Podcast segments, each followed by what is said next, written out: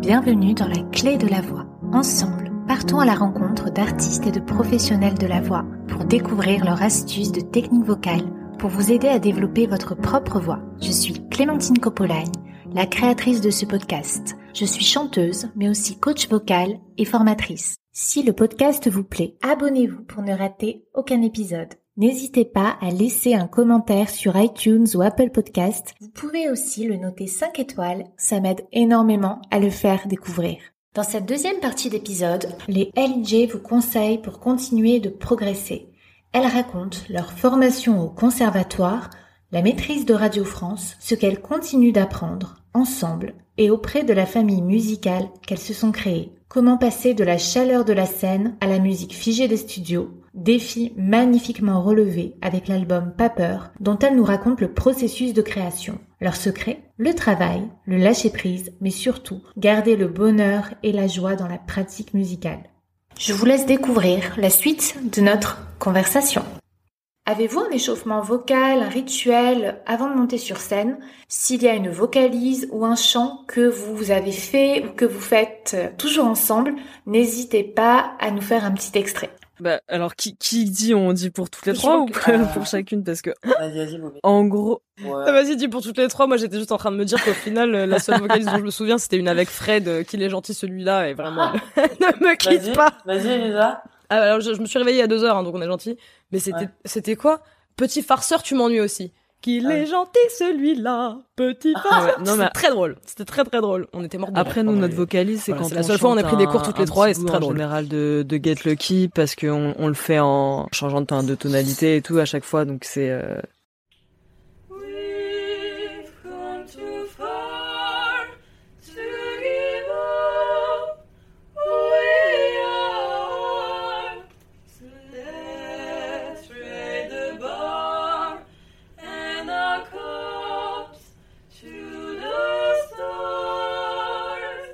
en général on fait ça puis on a un petit euh, un petit rituel avant de monter sur scène aussi où on chante euh, une chanson on chante euh, un bout de ouais mais attends c'est c'est quoi le titre? C'est Monster? De Riri. Just Gonna Stand. Ah oui Love the Way You Are. Euh, Non. non.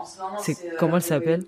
Euh, bon on l'appelle le Just Allez, Gonna filles, Stand Just gonna stand et on y va. Non. Just gonna stand, Karen. Bah oui, à chaque fois notre régisseur il nous dit allez les filles, Mais just ouais, gonna stand et on y va. Alors attendez, je tout de suite. euh, tout le temps, Hop. tout le temps, tout le temps avant de monter sur scène. Même si on n'a pas le temps, on le fait euh, en mode super rapide, chose comme ça. Ouais, et voilà. Et, et après c'est bon, on peut monter sur scène, euh, même si c'est en mode accéléré. Ouais, c'est Love the Way You Lie. de Rihanna et, et Eminem. Voilà. Vous avez commencé votre formation musicale toute petite. Est-ce que vous voulez bien nous raconter Nous, on a commencé avec Elisa. euh, Bon, Elisa, avec Elisa, on se connaît depuis la crèche et bon, Lucie, elle arrive un petit peu après en maternelle. Mais avec Elisa, on a mis les- le premier pas euh, au conservatoire ensemble. Et donc au début, on- je sais plus à 4 ans et demi, 5 ans, on faisait de l'éveil Ouais. musical. Ah ouais. Ouais. On a commencé en même temps T'as pas la chorale plastique. et euh, le violoncelle. Elisa faisait aussi le violoncelle à la base. Et euh, voilà, au conservatoire de Saint-Denis. Oui, voilà, là, je n'en ferai plus, hein, mais ça ne réussit pas.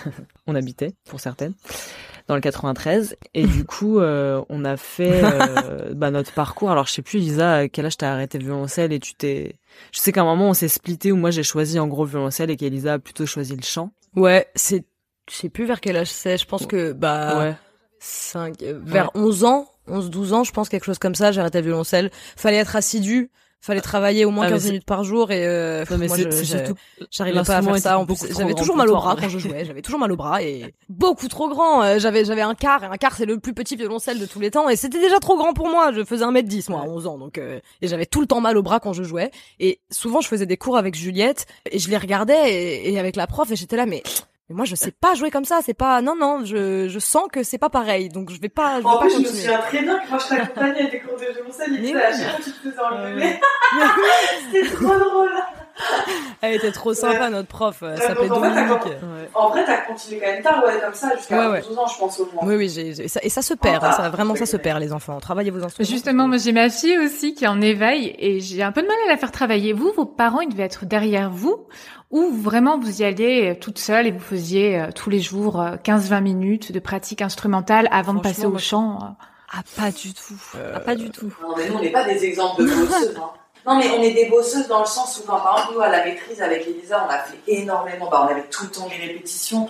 On était vraiment, on faisait euh, entre 20 et 35 heures de chant par semaine. Donc, on était présente et on était rigoureuse. Mais après, le travail à la maison, en fait, nous, on avait tellement de cours de chant qu'en fait, finalement, on travaillait en cours, en fait. On n'était pas, on n'était pas tant dans le travail à la maison, à part si vraiment, oui, quand on avait des examens, bien sûr, on bossait, mais on n'était pas à travailler notre euh, une heure et demie par jour, vu qu'on le faisait déjà, en fait, en cours euh, à la maîtrise, en fait. On était toutes les trois en horaire aménagé, donc euh, moi, je finissais les cours, il était 13 heures. Hein. J'avais toute la journée pour pour faire du violoncelle et au final moi je voyais toutes les personnes qui étaient vraiment assidues, rigoureuses dans le travail, qui travaillaient des heures et des heures. En fait pour moi c'était vraiment synonyme des personnes qui voulaient percer dans le classique. Et moi j'ai jamais eu cette ambition là, vraiment jamais je, me, je, je, pensais même pas que j'allais en faire euh, mon métier, euh, être musicienne, même si j'en ai, toujours fait. Et donc en fait, moi mm. vraiment, je travaillais vraiment le minimum. Et en vrai, euh, moi ce que j'aimais faire, c'était parfois ne pas travailler pendant une semaine parce qu'en fait, je sentais aussi qu'il y avait des choses qui se décantaient. Et parfois, ces moments-là de pas de non-travail étaient aussi importants que du travail acharné, de technique et tout ça. Donc en fait, bon, moi j'étais vraiment pas, j'étais vraiment une flemmarde mm. et je pense que je, enfin, je le ressens vraiment maintenant où j'ai des lacunes techniques et tout. Donc euh, en vrai, c'est mieux de travailler. Mais après, euh, je pense que par cette flemme-là, j'ai aussi euh, développé peut-être une oreille ou, enfin en fait, quand, quand on n'est pas super bon techniquement, on, on, cherche des qualités ailleurs. Et du coup, je pense que coup, moi qui, qui, qui connaissais pas vraiment forcément ma, ma clé d'ut 4 ou ma clé de sol, je retenais la mélodie, j'essayais de la refaire. Enfin voilà, les, sur les partitions, c'était Ouais, après. D'accord, ah ouais, plus d'oreilles. Il n'y a pas de souci, mais les moments où en fait ça devenait un peu trop dur pour moi ou un peu trop technique, bah je trouvais toujours un moyen de de m'arranger avec ça et pour pas que ça soit trop dur en fait. Donc euh...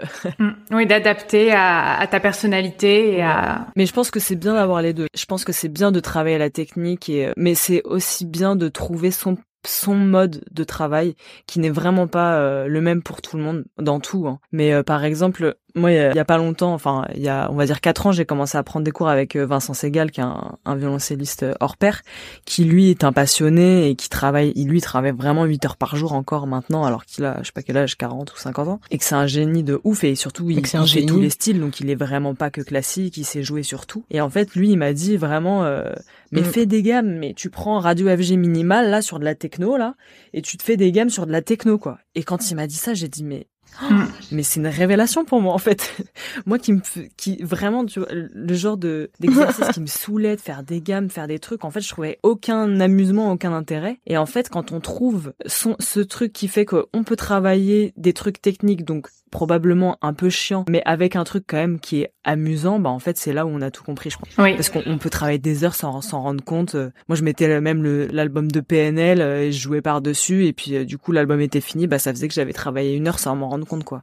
Donc en fait euh, je pense que on n'a pas été des exemples de travail dans le sens où dans le classique c'est très exigeant et c'est très codifié encore. Et je pense que c'est pour ça qu'on n'a pas fait du classique aussi dans nos vies, c'est que au final la musique actuelle c'est beaucoup plus libre. Oui, jouer avec sa voix, son instrument, on va écouter votre chanson Tango, que j'adore, hein, de votre dernier album Pas peur.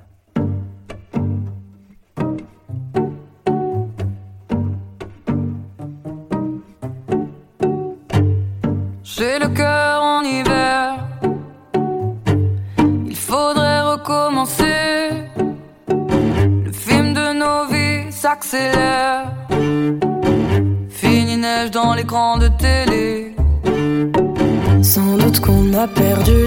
à se mentir en vérité. Tout ce qui a fleuri au printemps était trop faible pour résister. Au fil des saisons, on se cherche. Au fil des saisons, on se cherche. Tout ce qu'on récolte,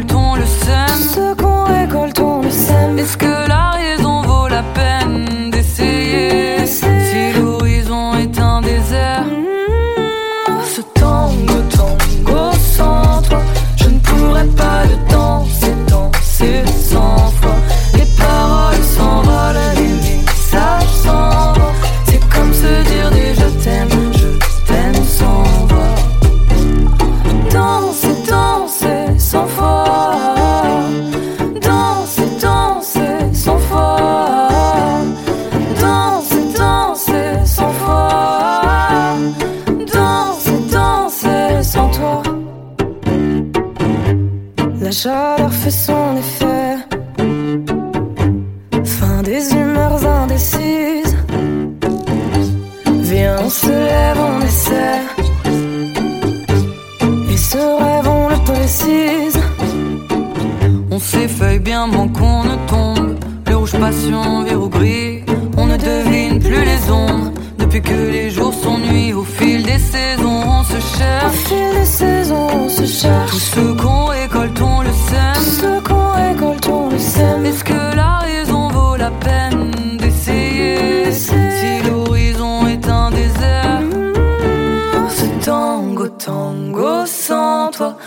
pourrais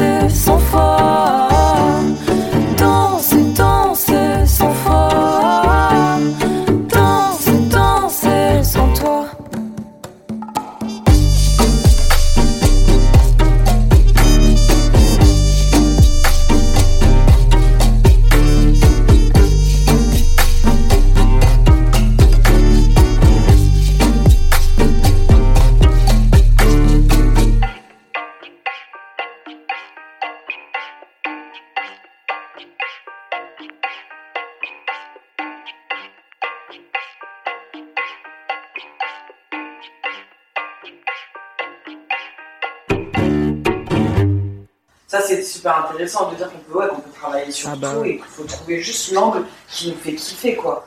Et ça, c'est vrai qu'il n'y a trop qu'une méthode encore Ouais. euh, au conservatoire, et voilà, et c'est super hein, cette méthode, mais, mais comme elle disait Juliette, en fait, ça convient pas à tout le monde et on est tous différents. Et, euh, et en fait, voilà, c'est le problème un peu de, Oui. de tout le système scolaire actuel, c'est que voilà, on veut, on veut nous mettre dans des cases et, et finalement, en fait, notre créativité, on a tous des intelligences créatives différentes, des intelligences tout court différentes, on est tous doués dans. Ouais. Bref, et en fait, il faut vraiment ad- s'adapter à la personne, c'est hyper important. Puis encore une fois, c'est un truc d'adaptation. Et puis je pense que pour tout ce qui est euh, travail chez soi, euh, surtout quand on est dans un conservatoire ou dans une école, ça dépend du prof aussi, mais faut trouver là euh, où on s'amuse vraiment. Moi, je sais que ma prof de violoncelle était hyper cool parce qu'elle nous faisait pas que faire du classique, elle nous faisait faire aussi du, du tango, de la musique contemporaine. Et puis à un moment, on jouait aussi du Apocalyptica parce qu'il y a eu aussi euh, ce groupe de quatre violoncellistes qui reprenaient des chansons de Metallica au violoncelle et du coup, c'était la grosse claque. On s'est dit ah ouais, on peut faire ça avec le violoncelle, mais c'est fou. Et en fait, là où on a commencé à se dire que on pouvait le faire euh, violoncelle voix, c'est quand on a entendu pour la première fois, c'était une chanson qui s'appelle Void of a Legend, où c'était une meuf euh, qui chantait, je crois qu'elle était au piano, ou peut-être qu'elle était juste chant. Voilà, et Non, et, elle est euh, elle est juste au chant. Luzola, un violoncelliste euh, qui faisait aussi du beatbox en même temps. Et en fait, on s'est dit mais c'est c'est fou cette hybride là de musique et tout, euh, c'est hyper intéressant, c'est hyper rythmé. Euh, le violoncelle, ça peut aussi être un instrument rythmé euh, d'accords qui remplacerait même une guitare et, et la voix, les harmonies, en fait, ça peut c'est pas que classique. Enfin, en fait, il y a eu tout ce truc là d'hybride de se retrouver euh, au milieu de ça en fait et d'utiliser euh, tout ce qu'on aimait. Ouais, C'est vrai qu'on on s'est jamais forcé à écrire dans tel ou tel genre musical et au final tant mieux en fait on écrivait et on prenait ce qui ce qui venait et, et tant mieux si ça donnait des résultats différents. Après pour revenir au travail, euh, moi j'étais complètement euh, comme Juliette. Oui, mais une- toi t'étais flemmarde. surdouée. et, et je pense que comme l'a dit Lucie, C'était une flemmarde, mais flemmarde parce qu'elle était, parce qu'elle était douée. non j'étais pas surdouée, je- Ouais, ouais. j'avais des, j'avais des facilités, j'avais de la chance. Non j'avais de la chance et j'avais j'avais des facilités en solfège, pas euh, qu'en donc solfège, forcément ouais. que ça aide pour solfège. déchiffrer des Toi, partitions toi, par t'as exemple. été flemmarde parce que tu savais faire les choses très rapidement et que t'avais pas besoin de travailler pour savoir les choses à la base. Mais Oui. ça, ouais, mais ça bloque au bout, au bout d'un moment. Parce que quand on s'est habitué à pas travailler, bah parfois Ah faut bah apprendre des trucs et on se dit mais comment ça je sais pas le faire, mais oh non merde, je suis nul, je suis nul, je suis nul. Et là on devient la personne la plus nulle de l'univers et c'est très très compliqué. Et ouais, et en fait comme disait Juliette, euh, le violoncelle fallait être assidu et moi j'étais incapable d'être assidu. Et je préférais chanter parce que bah du coup euh, ça sortait tout seul, enfin dans le sens où euh, comme l'a dit Lucie, on travaillait tout le temps en fait. Du coup forcément quand on rentrait on n'avait pas envie de travailler et on n'avait pas forcément besoin, sauf pour les examens, parce qu'on le travaillait tout le temps. Donc je pense que c'est aussi pour ça que j'ai arrêté le violoncelle. C'est aussi pour ça que j'ai arrêté le violoncelle, c'est parce que je, je, sais, je sais pas être assidu. Ça nous a quand même appris vachement la- l'assiduité. Mais euh, aujourd'hui, on l'utilise vachement différemment. Je me souviens d'une une fois, notre ingé son euh, retour, Hubert, qui est, on a de la chance, notre famille de, c'est voilà, c'est pas une équipe de live, c'est une famille de live. Ils font partie intégrante de tout ce qu'on fait. C'est-à-dire que Hubert, il a reçu nos compositions avant tout le monde, d'autres ingés aussi. Euh, ils ont leur mot à dire, ils ont leur avis. Bref. Oui, oui. Non, mais c'est important parce que je me souviens qu'une fois, euh, je parlais avec lui et. Non, mais parce que t'étais en train de faire une phrase. Ah, pardon. je me souviens qu'une fois, je parlais avec lui et je lui ai dit, on est quand même des flemmards et, euh, il m'a dit, mais t'es complètement folle. Vous êtes des bosseuses. J'ai jamais, j'ai rarement vu ça. Et moi, ça m'a choqué parce que je me rendais pas compte à quel point. Et c'est là que j'ai compris qu'en fait, quand t'es passionné par un truc, tu bosses à fond sans t'en rendre compte. Et ça, avec le classique, j'avais pas encore pu me rendre compte qu'on peut, en effet, comme disait Juliette, euh, travailler trois heures sans s'en rendre compte. Après, j'avais de la chance aussi de faire mes études avec Lucie, qui elle était beaucoup plus assidue que moi quand même, qui me forçait à avoir quand même un minimum de rythme. Parfois, on rentrait ensemble en métro, euh, enfin, on rentrait ensemble tous les soirs en métro, mais parfois, fallait bosser les partitions et du coup, euh, comme elle, elle voulait bosser, bah, j'étais obligée de les bosser avec elle. Donc, elle m'a quand même poussé à travailler un peu quand même plus que ce que j'aurais fait toute seule, quoi. Lucie, elle était quand même, t'étais quand même assidue, hein, Boubi. Hein. Ouais, et puis en plus, moi, j'ai, comme j'avais plus de mal que toi, en fait, tu m'apprenais plein de trucs et je pense que ça te faisait travailler aussi. Complètement, bah, j'ai complètement travaillé. T'étais obligé, tu vois, de, tu sais, il y a plein de fois où tu m'expliquais le rythme, mais du coup, comme tu arrives super bien, bah, en fait, finalement, ça te faisait apprendre. On s'est vraiment tiré vers le haut. Est-ce que vous auriez un conseil à donner pour les personnes qui veulent apprendre à chanter à plusieurs voix? Et toi, Juliette, est-ce que tu étais partante d'emblée pour faire les chœurs ou tu voulais faire vraiment uniquement le violoncelle au début? Ça s'est fait tout naturellement. Euh, ce truc de chanter en harmonie, euh, en fait, c'est venu vraiment naturellement dans le sens où euh, n'importe où on le faisait en fait. Il y avait une chanson qui passait à la radio, on la reprenait, on la chantait, et puis vu qu'on était deux ou trois, bah on n'était jamais à l'unisson, on faisait toujours des harmonies et ça n'a pas été travaillé dans le sens, on s'est jamais dit bon bah alors vu qu'il y en a une qui fait cette tonalité là, et bah l'autre faut qu'elle fasse la tierce en dessous ou la tierce du dessus. En fait, ça a toujours été très instinctif de faire des notes en harmonie quand on était euh, en vacances, qu'on était sur la plage ou je sais pas, n'importe, euh, quand on chantait, bah voilà, moi je faisais la voix du bas et, puis du coup on a gardé ça. Et donc c'était même pas une question au final euh, de se dire est-ce que je chante les chœurs ou pas, c'était plus genre là et on a besoin d'une troisième voix, bah allez vas-y je chante. Mm. Ouais, c'est grâce au classique en plus qu'on que c'est devenu instinctif quoi. C'est à, force de tout chanter en, bah, en chœur à plusieurs voix, de faire des morceaux où bah il y a trois voix très très très très souvent, c'est devenu logique en fait. Même encore aujourd'hui, on a vraiment vraiment beaucoup de mal à chanter à l'unisson. Je crois qu'on l'a essayé sur deux trois phrases de l'album et c'est pas resté quoi. Ouais, voilà on peut pas chanter à l'unisson, c'est un peu compliqué. Ça c'est bien parce que vos voix sont complémentaires, vous avez pas du tout les mêmes tessitures, donc. Euh... Ouais, ah, Juliette elle chante super grave, je sais pas comment elle fait. Mon dieu, je me souviens d'un cours de solfège que j'ai fait avec elle. Oh, je viens de m'en souvenir. Il fallait chanter, déchiffrer un morceau et, la prof lui avait dit euh, tu feras telle voix et Juliette elle avait fait non, moi je suis basse, je veux chanter les basses. je me souviens que j'étais là mais comment elle fait pour chanter ça Même alto c'est trop aigu pour moi. D'ailleurs je faisais baryton quoi. Non, en vrai je chantais en alto mais c'est vrai que moi j'aime pas trop chanter aigu. Ouais. Et que quand on est en soirée qu'on inverse les rôles, je me mets à chanter super grave et Juliette se met à chanter super aigu. Et c'est à, ce, à ce stade-là qu'on se dit bon, faut Rihanna, rentrer, faut rentrer à la maison, là, il est tard. Ça y est. Rihanna, on adore. Ouais. Son manager était venu vous, vous voir, c'est ça? Ouais, ouais. Ah oui. Est-ce que vous avez gardé le contact? Est-ce que vous avez euh, peut-être des projets à venir ensemble? Mais non, mais parce que en fait, on lui avait dit qu'on voulait développer la France d'abord. En fait, il nous a dit bah évidemment. Enfin, c'est complètement ce que vous devez faire. Et du coup, on s'est concentré là-dessus et on n'a pas fait non plus en sorte de relancer quoi. À mon avis, il a senti qu'on n'était pas totalement prête aussi. On était quand même. Enfin, moi, je me souviens que j'étais vachement sur la défensive dans le sens où euh, c'était déjà beaucoup ce qui nous arrivait. Et puis là, tu vois, si on nous disait, euh, on fait de vous un peu un, un produit pour, je sais pas si c'était dans l'idée de faire un produit, mais ça faisait trop euh, pour, pour, le monde ou d'aller direct aux États-Unis. Enfin, moi, je sentais que c'était déjà beaucoup en France à ce qu'on avait. Donc en plus aux États-Unis, euh, je sais pas si ça aurait été gérable quoi. Après aujourd'hui, maintenant qu'on a pris du recul et peut-être un peu plus de maturité, euh, on dit pas non. Hein. On dit pas non du tout pour. Euh, Jay Brown, si tu nous entends. Mais euh, peut-être un jour, on va lui envoyer un petit mail, on va lui dire coucou, c'est bon, on est prête, on est ready.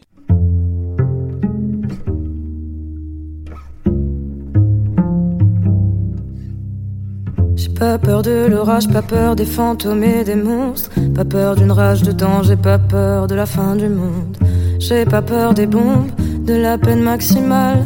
J'ai pas peur du jugement des autres, du temps qui fait si mal. J'ai pas peur des silences, des tremblements de terre.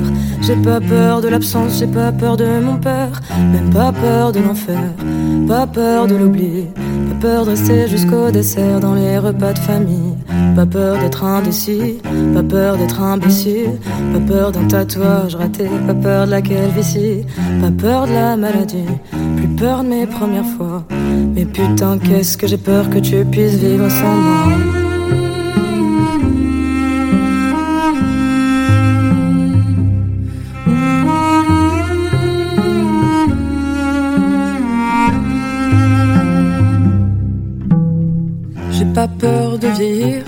Les enfants partir. Pas peur de la fin de l'été, j'ai pas peur de mentir. J'ai pas peur de l'obscurité, de pleurer sur une chanson. J'ai même pas peur de tout quitter, j'ai même pas peur de l'avion. Moi j'ai pas peur de trahir, d'abandonner des combats. Moi j'ai pas peur d'un clown triste ou d'une armée de soldats. J'ai pas peur de la bagarre, de passer pour un sauvage. Moi j'ai pas peur, même pas peur de manquer de courage. J'ai pas peur de l'échec, passer sous une échelle. Pas peur des araignées, pas peur de perdre un être cher. J'ai même pas peur du vide, plus peur des dernières fois. Mais putain, qu'est-ce que j'ai peur que tu puisses vivre sans moi.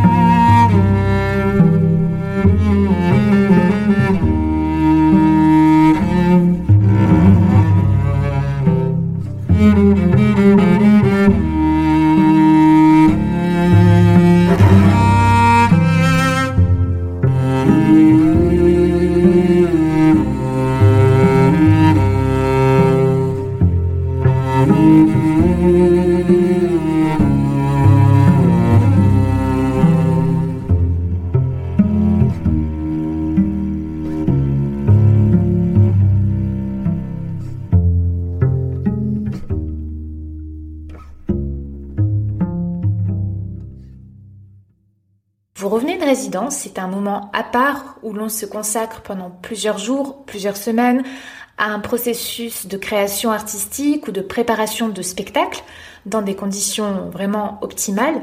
Est-ce que vous voulez bien nous raconter comment se déroulent vos résidences? C'était une résidence un peu particulière, mais ouais, ouais, en fait là c'était plus un se refaire un point euh, sur euh, là sur notre parcours, sur euh, ce qu'on avait envie de faire, surtout par rapport en ce moment plein confinement, le spectacle vivant n'est plus très vivant. Ouais. Nous on arrive aussi peut-être à des fins de contrat, donc en fait c'était aussi de se faire un gros gros point là sur les cinq ans qui ont passé parce qu'au final nous vraiment commencé à en faire notre métier en 2015. Donc là, ça fait cinq ans, sachant qu'on a sorti trois albums, dont le dernier, euh, Pas peur, qui est sorti là en, en, fin mai dernier. Et donc pour nous, en fait, ça a été très, euh, enfin assez difficile euh, de passer aux reprises à la compo dans le sens où on sait qu'une reprise, quand on la met sur Internet, forcément, ça attire plus de personnes. Et le fait d'arriver avec ses propres textes, ses propres mélodies, ses propres chansons, c'est quand même un gros, gros, gros challenge. Et nous, notre public, il est vraiment séparé en deux, quoi. Donc en fait, c'était aussi de se remettre en question sur qu'est-ce qu'est-ce qui fonctionne, qu'est-ce qui fonctionne pas, qu'est-ce qu'on a envie de changer, qu'est-ce qu'on a envie de ouais d'apporter, comment on se voit, euh, enfin se projeter dans le futur, même si en ce moment c'est compliqué, mais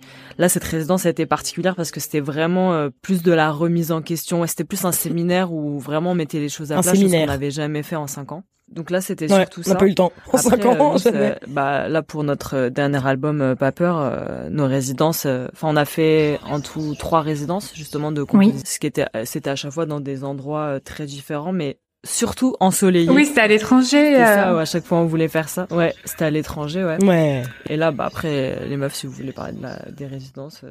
Bah oui, c'est vrai, c'était à l'étranger. Il y en avait une au Maroc, une en Tunisie, et la troisième s'est faite euh, dans Carpentras, pas loin de Marseille. Et on a tout terminé chez Juliette, en fait, pendant une semaine. On a quand même fait une mini résidence chez Juliette pendant une semaine pour terminer les arrangements. parce qu'au final, c'est ça le plus long. C'est pas de composer le morceau, c'est de le mettre en forme de façon définitive. Et ça, c'est très, très, très, très, très long. Nous, on est le genre de groupe où il y a des V17. Alors vraiment, c'est enfer.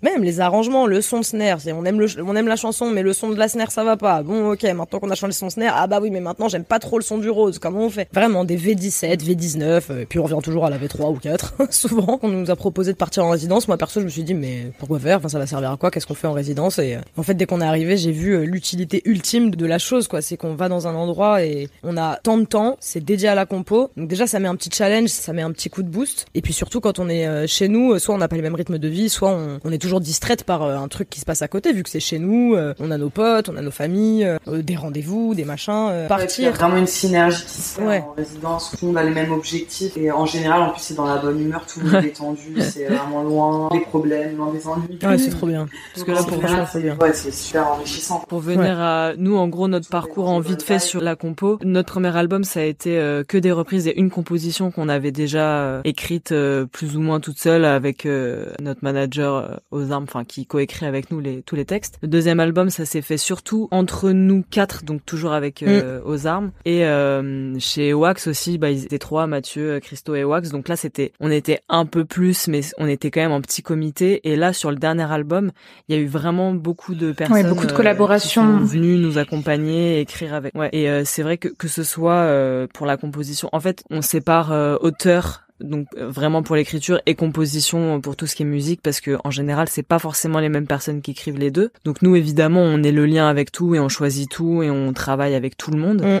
Mais c'est vrai que là sur cette dernière résidence c'était vraiment particulier parce que déjà on, on, connaissait pas forcément les personnes avec qui on travaillait, c'était pas forcément les mêmes manières de faire. Donc en fait on a beaucoup appris de ça. Ça nous a permis aussi beaucoup de nous développer et de voir comment les autres faisaient pour composer quoi. Et vu que eux ils viennent pas sur leur projet perso, en fait c'est ça qui est eux ils ont aucun ego en général, ils viennent, ils te proposent un truc, t'aimes pas, euh, ils s'en foutent quoi. Alors que nous, euh, quand on est juste euh, nous toutes seules, on a énormément de pression et c'est pour ça que par exemple notre premier album de compo Poupée Les textes étaient extrêmement compliqués, on va dire, parce qu'on était hyper exigeante. Vu que c'était du français, on voulait que ça sonne bien, qu'il y ait quand même un peu d'humour, qu'il y ait quand même des métaphores, que ce soit pas des mots trop simples. Et au final, on s'est rendu compte après coup que bah on adore euh, comment ça a été écrit, mais c'est vrai que ça manque peut-être d'accessibilité. Nous, on, aime l'humour, on aime le second degré, on aime que les textes aient plusieurs plans de compréhension et tout ça. Donc ça, on a quand même essayé de le garder un peu dans Pas peur, dans notre euh, dernier album du coup. Tout ça, en fait, les résidences, c'est aussi des genres de laboratoires où on est là pour chercher aussi ce qu'on est, parce que nous, à la base, on est des, surtout des interprètes, parce que euh, notre formation classique nous a toujours permis d'interpréter et de ressentir, d'avoir de la technique et tout ça. Mais c'est vrai que la composition, la création, ça fait que cinq ans qu'on en fait quoi. Donc en fait, euh, même nous on a commencé à la musique, on avait cinq ans. Ouais, ça fait pas mais longtemps. Mais ça fait cinq ans qu'on commence à composer, donc en fait on a encore énormément de choses à apprendre. Ça part forcément apprendre des autres et voilà et de se nourrir de toutes les personnes autour de nous. Euh. donc voilà. Oui, puis surtout qu'en plus euh,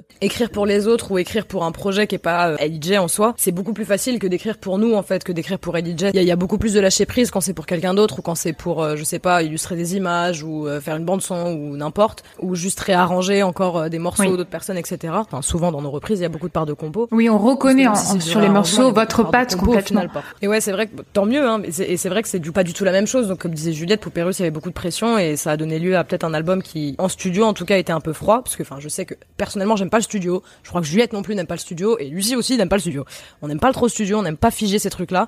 Donc sur scène, c'est un album qui prenait tout son sens, qui prenait toute sa chaleur. Le défi pour nous, ça a été de faire un album qui pouvait sonner chaleureux même en studio. Et c'est là-dessus qu'on s'est concentré en fait. Et c'est aussi pour ça que les textes sont plus accessibles. Enfin, moi, ce que j'ai adoré perso entre le, premier et le deuxième album, c'est que même si les textes sont pas écrits de la même façon, il y a toujours aux armes qui est aux manettes euh, de 90% des textes et du coup nous aussi forcément vu qu'on bosse de, tous de concert, même si les textes sont différents, euh, ça dénature pas l'identité et même si on a réussi à faire un album qui est bien différent, je pense qu'on en avait envie et qu'on en avait besoin en plus. Pas l'impression qu'on se soit perdu dedans non plus. J'ai l'impression qu'au contraire ça nous a ouvert vachement de portes et euh, moi par exemple avant j'étais incapable de travailler avec quelqu'un parce que quand euh, je suis à fond dans un truc, euh, j'ai tendance à être vite euh, vite chiante en fait. Je, suis un peu en mode enfermé dans mon cerveau. faut que je fasse exactement ce que je veux, machin. Faut que ça aille par-ci, que ça aille par-là. Travailler avec d'autres gens qui ont pas ce truc-là ou qui ont appris à ne plus l'avoir parce que ça fait très longtemps qu'ils écrivent et qu'ils composent, ça permet vraiment d'avoir une grosse soupape de décompression et de se dire ok, mais en fait je peux faire 40 000 lignes mélodiques si je veux et s'il y en a que deux qui sont bien sur 40 000, bon on s'en fout, il y en aura deux de bien sur 40 000 en fait.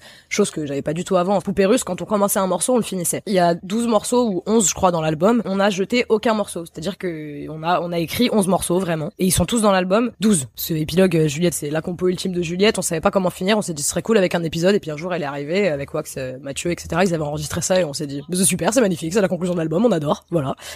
Et euh, alors que sur sur Mot Noir, on avait beaucoup plus que enfin déjà il y a 16 titres, on s'était jamais dit qu'un jour on sortirait un album avec 16 titres. Je crois qu'on en avait 20 25 quelque chose comme ça. Et on était là mais on va devoir choisir vraiment, mais on sait pas faire ça nous, on n'a jamais choisi dans des morceaux et ça ça permet de en fait, tu composes plus vite quand tu lâches prise.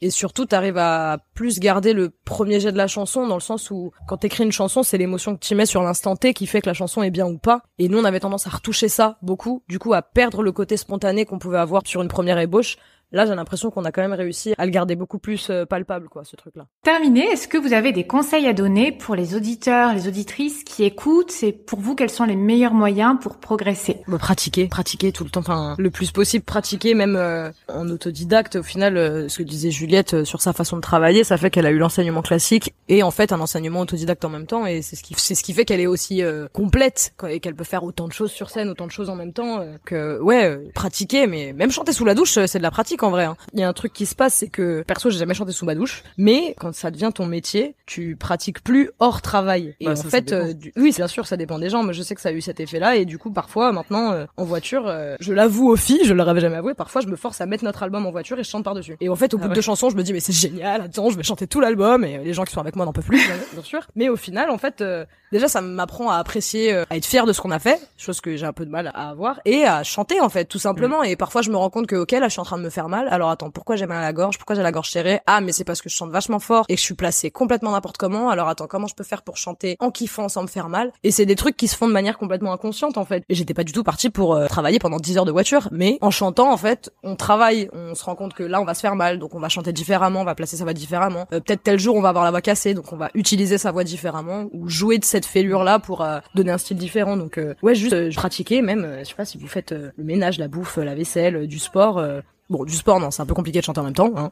mais euh, juste de pratiquer, que ce soit euh, hors travail ou dans le travail, quoi. Alors, on peut le faire en faisant du sport. On peut. Moi, je, le fais sur un ballon de gainage. Et je le fais aussi au TRX. Mais c'est vraiment des vocalises faites exprès et pour le souffle aussi, mais on peut.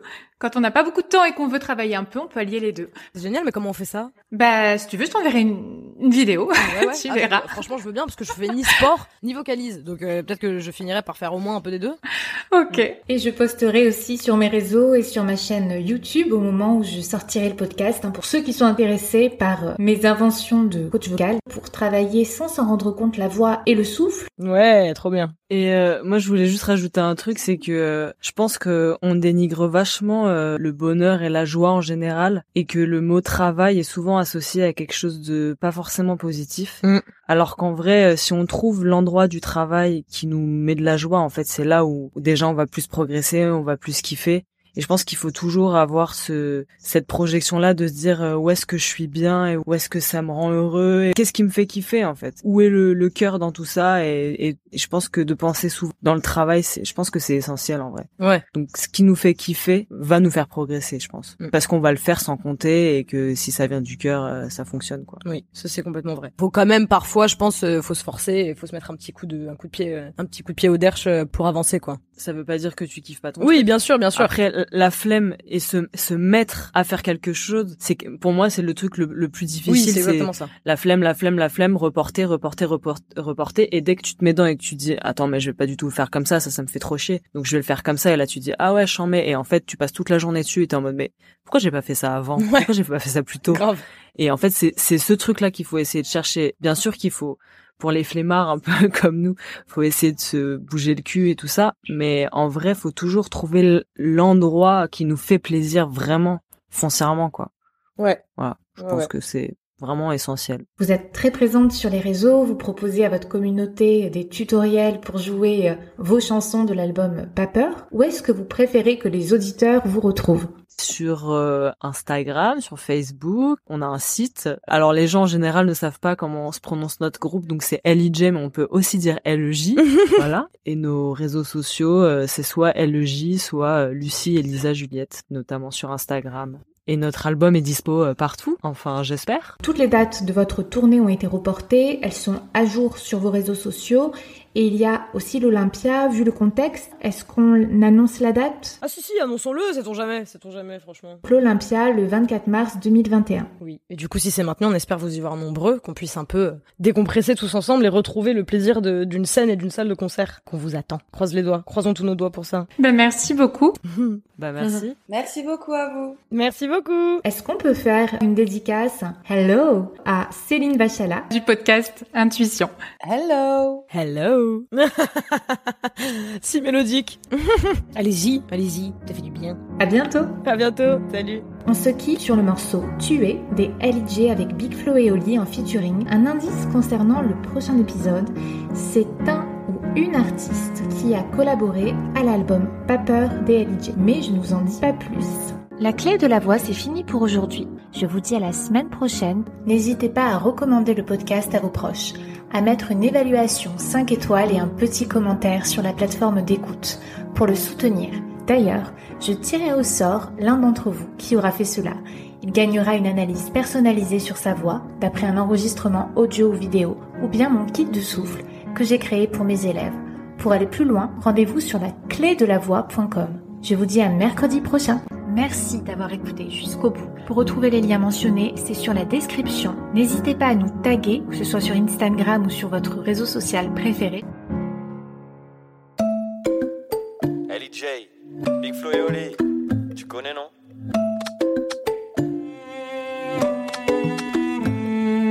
Ah, je t'ai déçu, tes yeux ne sont plus les mêmes.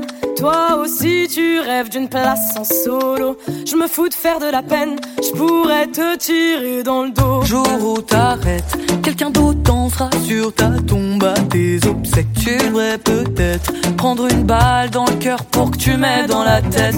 À qui la faute? Je me suis lassé, laissé blessé par tes mots. Quasiment morte, encore une balle dans le corps pour m'avoir dans la peau. Dis-moi où est-ce que la vie te mène? Je te dirai qui tu es.